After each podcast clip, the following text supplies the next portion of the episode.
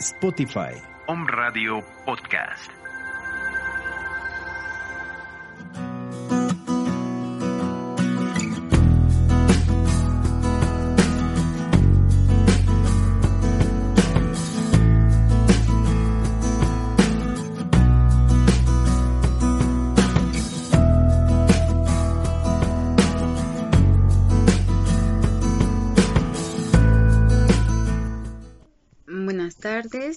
Soy la psicóloga Marlene, soy miembro del colectivo Colaxip y hoy les voy a hablar del tema duelo infantil.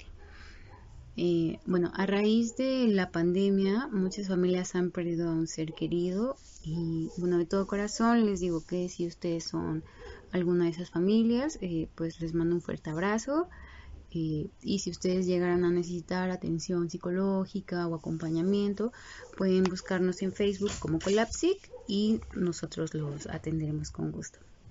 Y bueno, eh, pero independientemente de la pandemia, la muerte es algo que en algún momento va a suceder, porque la muerte es universal, es un proceso biológico y bueno, es algo de lo que tenemos que hablar.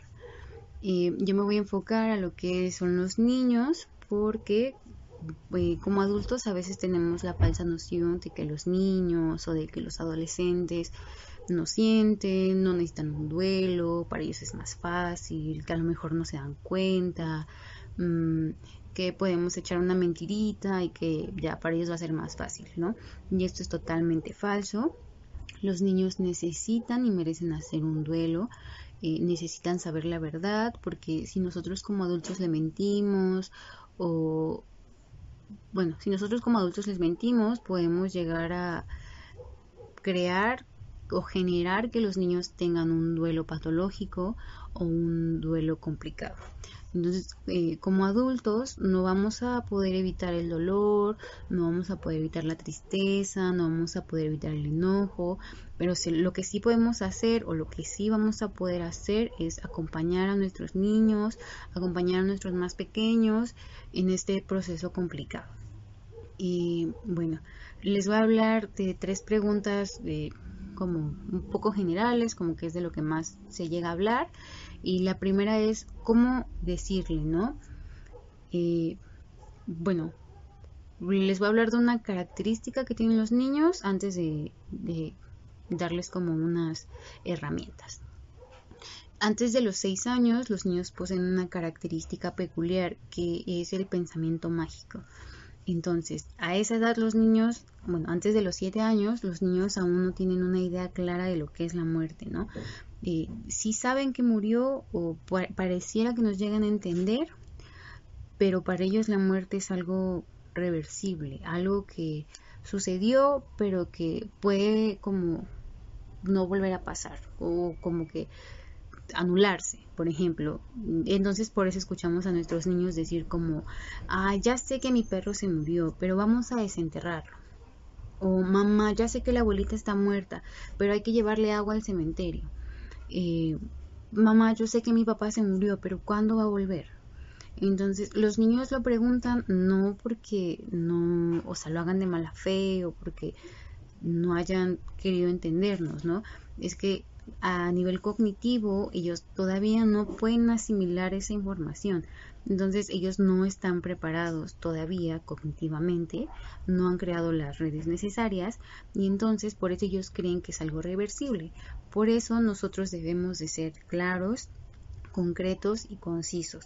Debemos de usar eh, palabras como pues de, fisiología, ¿no? Como el corazón dejó de latir, ya no va a respirar, em, el sistema fisiológico ya no sirve, mm, por ejemplo, la sangre ya no va a correr por su cuerpo, entonces ser claros, ¿no? Eh, por ejemplo, el abuelo ha muerto, eh, su sistema fisiológico ya no sirve, ya no corre sangre por su cuerpo, eh, ya no va a regresar, él ya no puede despertar.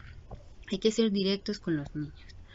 Y bueno, aludiéndolo el pensamiento mágico, era porque a veces nosotros como adultos usamos explicaciones como el abuelo emprendió su viaje, ¿no? O el perro está haciendo su camino, o mamá está descansando.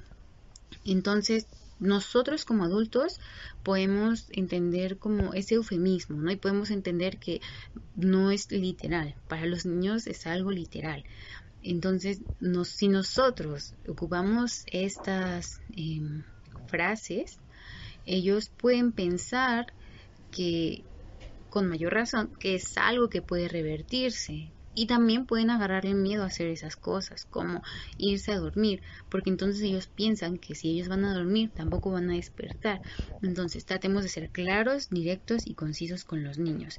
Si podemos ocupar eh, frases o explicaciones basadas en fisiología, para ellos sería más fácil de comprender y para nosotros también un poco más sencillo de explicar. Claro que todo esto va enmarcado dentro de nuestras ideologías, dentro de nuestras creencias y dentro de nuestros valores. Em, bueno, también hacía alusión a lo del pensamiento mágico porque a veces nosotros como adultos en nuestro cotidiano usamos frases como, ay, qué coraje, un día de estos me voy a morir de enojo. O, ay, como no limpiaste tu cuarto, eh, voy a estar muy enojada y un día me he de morir de un coraje. Eh, tienes que cuidar a tu hermano porque si no le puede pasar algo. Imaginemos que al hermano le llega a pasar algo, ¿no? Y en algún suceso fallece. Entonces el niño va a interiorizar, o sea, como todas las frases que ya le dijimos, y en su mente se va a crear esta idea como él de alguna manera va a asociar por este, este tipo de pensamiento que tiene y va a decir, claro, yo no lo cuidé, por eso se murió, o eh, claro, si yo no hubiera hecho enojar a mi mamá, ella seguiría viva, o bueno, dependiendo de las frases que usemos, pueden crearse como muchas ideas. Entonces, por eso es muy importante que nosotros cuidemos el lenguaje que usamos todos los días con nuestros niños. Que tratemos de no usar estas frases, evitémosla porque podemos crear ideas erróneas en nuestros pequeños. Y la segunda pregunta es, eh, ¿conviene decirle la verdad? Y la respuesta siempre va a ser sí siempre hay que decirles la verdad, siempre hay que decirles eh, las causas, siempre hay que tratar de explicarles. Y si ellos preguntan, ser honestos, siempre contestar con la verdad. ¿Por qué? Porque para ellos va a ser más fácil, eh, pues si ellos conocen la verdad, y aparte, por lo que les mencionaba hace rato del pensamiento mágico, ¿no? Que si nosotros no explicamos, ellos también pueden crearse historias a partir de su imaginario. Y pueden ser historias que no sean, pues, necesariamente algo positivo para ellos. Entonces siempre hay que decir la verdad. Eh, por ejemplo, en el caso de enfermedad, cuando hay enfermedad en casa y más si es una enfermedad terminal crónica, eh, hay que hablarlo con ellos desde el principio. y explicarles qué es, qué es lo que pasa. Y si ellos preguntan más, puede darles más detalles. Si con ellos una explicación sencilla, es, o sea, si para ellos una explicación sencilla es suficiente, pues con eso tenemos. Pero si ellos tienen dudas, siempre responder con la verdad. Eh, explicar la verdad, bueno, ya les dije los motivos, ¿no? Para que ellos no se creen ideas erróneas, y bueno, si es una enfermedad y el niño también pues sabe y quiere hacer como esa última visita, quiere acompañar, para ellos va a ser más fácil si nosotros les hablamos con honestidad. Y eh, la tercera pregunta, si llevarlos o no llevarlos a un funeral. Eh, bueno, eso va a depender, va a depender de la edad del niño y también va a depender de si el niño quiere. Em, entonces, la edad, pues, o sea, como la o sea, como los papás vean la conveniencia, ¿no? Si es como muy, muy pequeñito, si también si se requiere la presencia y un poco más grande, si les preguntamos, hablamos, si ellos no quieren ir, eh, pues entonces no obligarlos tampoco. Es bueno que ellos vayan porque como humanos, para todos, incluyéndonos a nosotros adultos, eh, los funerales, los entierros, las ceremonias, las misas, son rituales, ¿no? Un ritual de cierre. Y con estos rituales nosotros nos ayudamos a concretar la muerte, con estos rituales nosotros podemos eh, como cerciorarnos, como a, enfrentar en nuestra realidad que esa persona ya murió y con ese cierre nosotros nos damos la oportunidad de despedirnos. Para nosotros es así, para los niños es igual. Y bueno, en estos tiempos como de pandemia, que a lo mejor no se puede hacer eh, un funeral o que no podemos asistir, o a lo mejor un familiar lejano y el que no podemos viajar, pero que es importante para nuestros niños, eh, también podríamos hacer un ritual en casa, y por ejemplo, un entierro simbólico de algo como una fotografía con esa persona, eh, a lo mejor algún dibujo, eh, puede ser un regalo importante para o algo significativo entre el niño y esa persona. Mm, va a depender de nosotros como padres y de los niños, ¿no? Preguntarles, eh, ¿quieres hacer un dibujo? ¿Quieres llevarle una flor? ¿Quieres que hagamos una carta? Hacer un ritual para que el niño pueda cerrar es muy importante. En caso de que vayamos a un funeral o de que se vaya a un entierro, explicarles a los niños qué van a ver, ¿no? Em, vamos a cerciorarnos de que ellos sepan con lo que se van a encontrar, de prevenirlos, qué es lo que van a ver. Vas a ver una caja, vas a ver personas, a lo mejor va a haber una misa, eh, va a haber velas, va a haber flores, va a haber un cuerpo, si es que va a haber un cuerpo, si no va a haber un cuerpo, qué es lo que va a haber, eh, va a haber cenizas o no vamos a ver nada.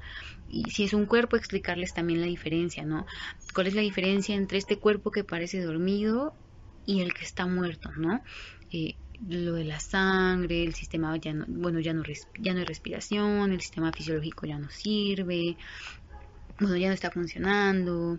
Em, tratar de explicarles claramente qué es lo que está pasando en ese cuerpo y que ya no, qué es lo que está pasando en mi cuerpo y que ya no está pasando en ese cuerpo.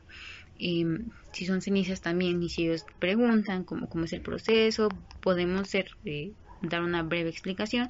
En caso de que no sepamos, también responder con la verdad. No sé, pero si quieres investigo. Y bueno, eso es lo que vamos a hacer con nuestros niños en caso de que quieran ir a un funeral y en caso de que los llevemos. Prevenirlos para que no los tome por sorpresa y ellos también vayan preparados para lo que van a ver. Em, bueno, creo que esto es como las herramientas que de momento yo puedo darles. Eh, ojalá que esta información les sea útil en algún momento de su vida, que puedan aprovecharla. Y les recuerdo que pueden visitarnos en la página de Facebook de Colapsic y nosotros damos atención psicológica de lunes a domingo eh, totalmente gratuita. Nuestros horarios y números de teléfono lo pueden encontrar en la página. Muchas gracias.